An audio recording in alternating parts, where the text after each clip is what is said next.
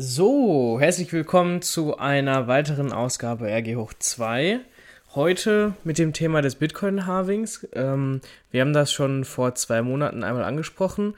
Heute werde ich das Ganze wieder aufnehmen, dass wir quasi das Ganze ja immer verfügbar auch haben. Vorneweg äh, ein kurzer Disclaimer. Ne? Alle Texte und alles, was ich euch jetzt erzählen werde, sowie die Hinweise und Informationen, stellen keine Anlageberatung oder Empfehlung dar.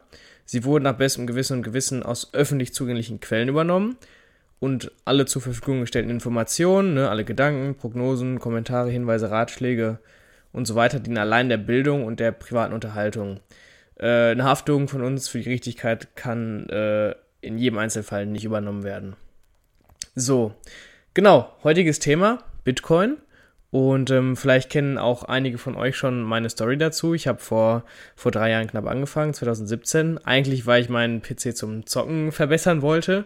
Ähm, und zwar hatte ich wohl eine ziemlich gute Grafikkarte und die reichte allerdings dann nicht zum, zum GTA-Zocken. Und dann dachte ich mir, okay, schau es mal, was du da machen kannst. Und tatsächlich bin ich dann auf die Idee dann gekommen, ähm, dieselbe nochmal mir zu besorgen. Und habe dann ein bisschen recherchiert im Internet, okay, ähm, wie funktioniert das denn alles? Und dabei ist halt rausgekommen, dass die sehr gut ist zum Schürfen von Kryptowährungen. Ähm, infolgedessen habe ich mir dann die zweite halt bestellt und mich immer weiter eingelesen und letztlich sogar einen PC eigens fürs Meinen gebaut. Ähm, genau, da die Frage, was ist denn eigentlich mein?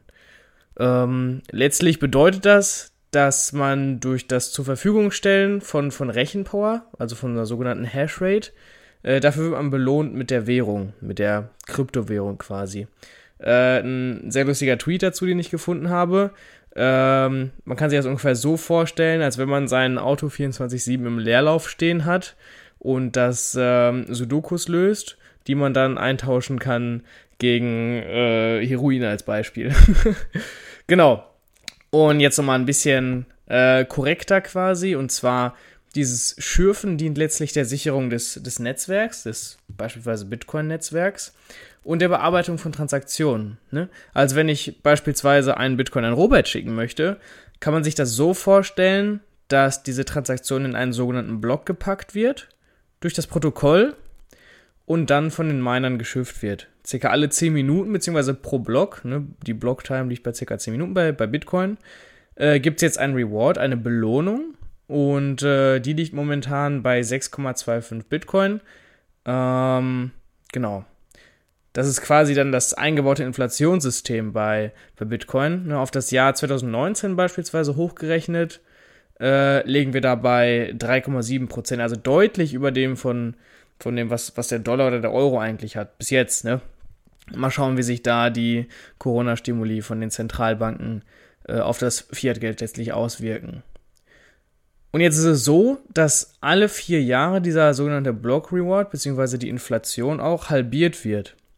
Angefangen 2008, als das White Paper von Bitcoin erschienen ist, gab es noch 50 Bitcoins pro Block Vier Jahre später, 2012, dann 25, 2016 12,5 und jetzt vor knapp zwei Monaten, daher auch das heutige Thema, fand das letzte sogenannte Halving statt auf 6,25 Bitcoin und geht halt in der Zukunft auch immer so weiter.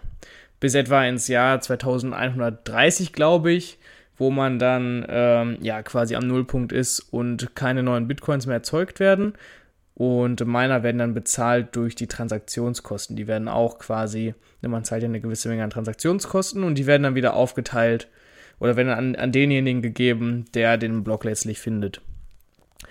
Ähm, was bedeutet denn das Halving heute schon für den Preis? Nun ja, Miner haben halt äh, relativ hohe Produktionskosten, ne, durch sei es Elektri Elektrizität, Wartung, Personal oder natürlich auch die Hardware, die Computer. Und momentane Schätzungen gehen von ca. 6000 Dollar pro Bitcoin-Produktionskosten aus. Heißt, jetzt durch das Halving würde ihr, ja, wurde ja halt der Umsatz halbiert quasi, beziehungsweise die Kosten pro Bitcoin sind auf das Doppelte gestiegen, ca. 12.000 bis 15.000 Dollar. Ne? Vorher ca. 6.000, da es jetzt nur noch halb so viel gibt, äh, entsprechen die doppelten Kosten. Und ähm, entsprechend würden auch so die Theorie, ne, die Miner ihre Bitcoin nicht zu einem Kurs von unter 12.000 Dollar verkaufen. Klar, dass sie sonst Verlust machen würden, ne? Und durch Angebot und Nachfrage bedeutet das, bedeutet das im Umkehrschluss, dass der Preis steigt. Ne? Es liegt ja auch eine Halbierung des Angebots dann vor. Und da solche Informationen auch eingepreist werden, haben wir den letzten Monat über einen Anstieg, beziehungsweise ne, vor, die Daten sind jetzt von vor zwei Monaten, äh, heißt, da haben wir einen Anstieg von 37% allein bei Bitcoin gesehen und 63% bei Ethereum. Das ist äh, die zweitgrößte Kryptowährung hinter Bitcoin. Und ähm, ja, das Ganze im Vergleich zu einem Anstieg von Gold von 5% und vom SP 500 von 12%. Apropos Gold, Bitcoin wird ja auch gerne mit, mit Gold verglichen, so das digitale Gold sagt man ja auch gerne.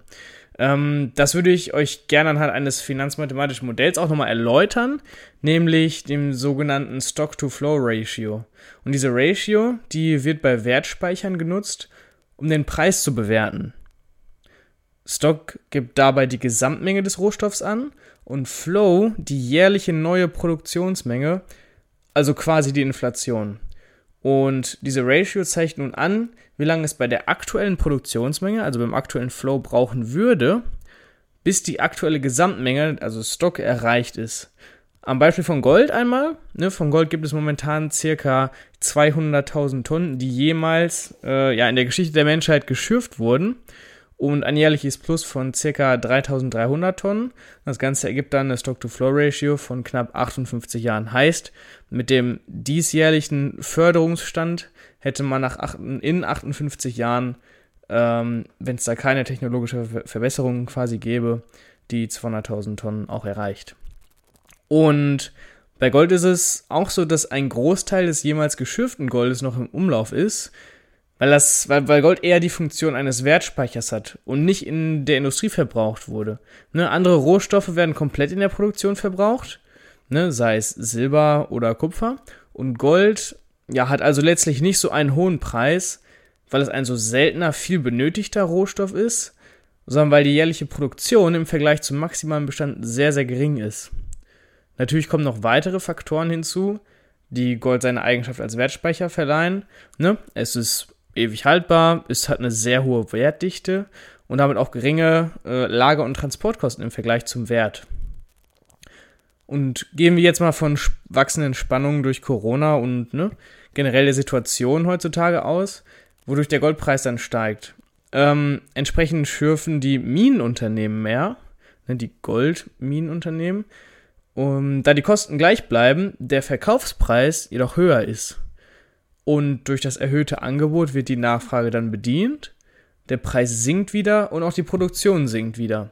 Ne, also bei Gold ist also die entscheidende Variable, äh, die die Stock-to-Flow-Ratio beeinflusst, die Produktionsmenge.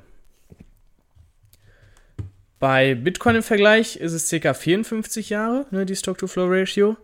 Und der Block Reward ist die entscheidende Variable hier, wie wir äh, an der Grafik erkennen. Ähm, ich lade dazu auch noch die äh, Präsentation hoch, wo man das Ganze nochmal nachverfolgen kann, wo man genau sehen kann, ähm, wie denn da, also wo das Ganze grafisch einmal dargestellt wird. Genau. Da dieser Block Reward jetzt durch das Having sinkt, steigt in Erwartung natürlich der Preis. Und natürlich ist Bitcoin rein spekulativ und der Handel könnte jederzeit verboten werden, ähm, was einen Preisschock mit sich führen würde. Und das ist auch der Grund dafür, warum die Tekes beispielsweise keinen Bitcoin als Investment anbietet. Ein weiterer Unterschied zu Gold ist auch, dass es sich bei Bitcoin primär um eine Währung handelt ähm, und bei physischem Gold um einen Sachwert. Ne, nochmal grundsätzlich zu Sachwerten. Ja, Sachwerte sind letztlich real existierende Dinger, Dinge oder Sachen, die man anfassen und greifen kann. Sie sind keine Forderung, sondern verkörpern Eigentum, oder ein Eigentumsrecht. Ne? Eine Goldmünze als Beispiel, die kann man als, als ein Eigentum in, in den Tresor legen. Und eine Aktie verkörpert auch ein Eigentumsrecht. Ne? Wenn man eine Aktie besitzt, dann ist man Miteigentümer einer Firma. Problem bei den Sachwerten allerdings, die unterliegt den Marktgesetzen von Angebot und Nachfrage und damit natürlich auch Kursschwankungen. Heißt, der Wert kann sich verändern, es sind hohe Gewinne möglich, aber auch halt ja, Verluste bis zum Totalverlust. Und bei Bitcoin ist es jetzt so, dass das Ganze natürlich so eine ja, ganz spezielle Rolle bei dem Ganzen einnimmt, da es ja eigentlich, es ist nicht genau klar, ob es jetzt ein Sach- oder ein Geldwert ist. Geldwert ist ja quasi dann das gegenüberliegende, ja, zu den Sachwerten. Genau, so viel zu Bitcoin, Stock-to-Flow-Ratio und dem digitalen Gold. Ähm, es wird noch eine weitere Folge geben, wo wir nochmal genauer auf das Thema Blockchain eingehen werden und wie genau eigentlich die Mathematik und das Protokoll dahinter funktioniert. Ähm, und mit diesen Worten verabschiede ich mich von euch. Danke fürs Hören und bis zum nächsten Mal. Dann auch wieder mit Robert dabei.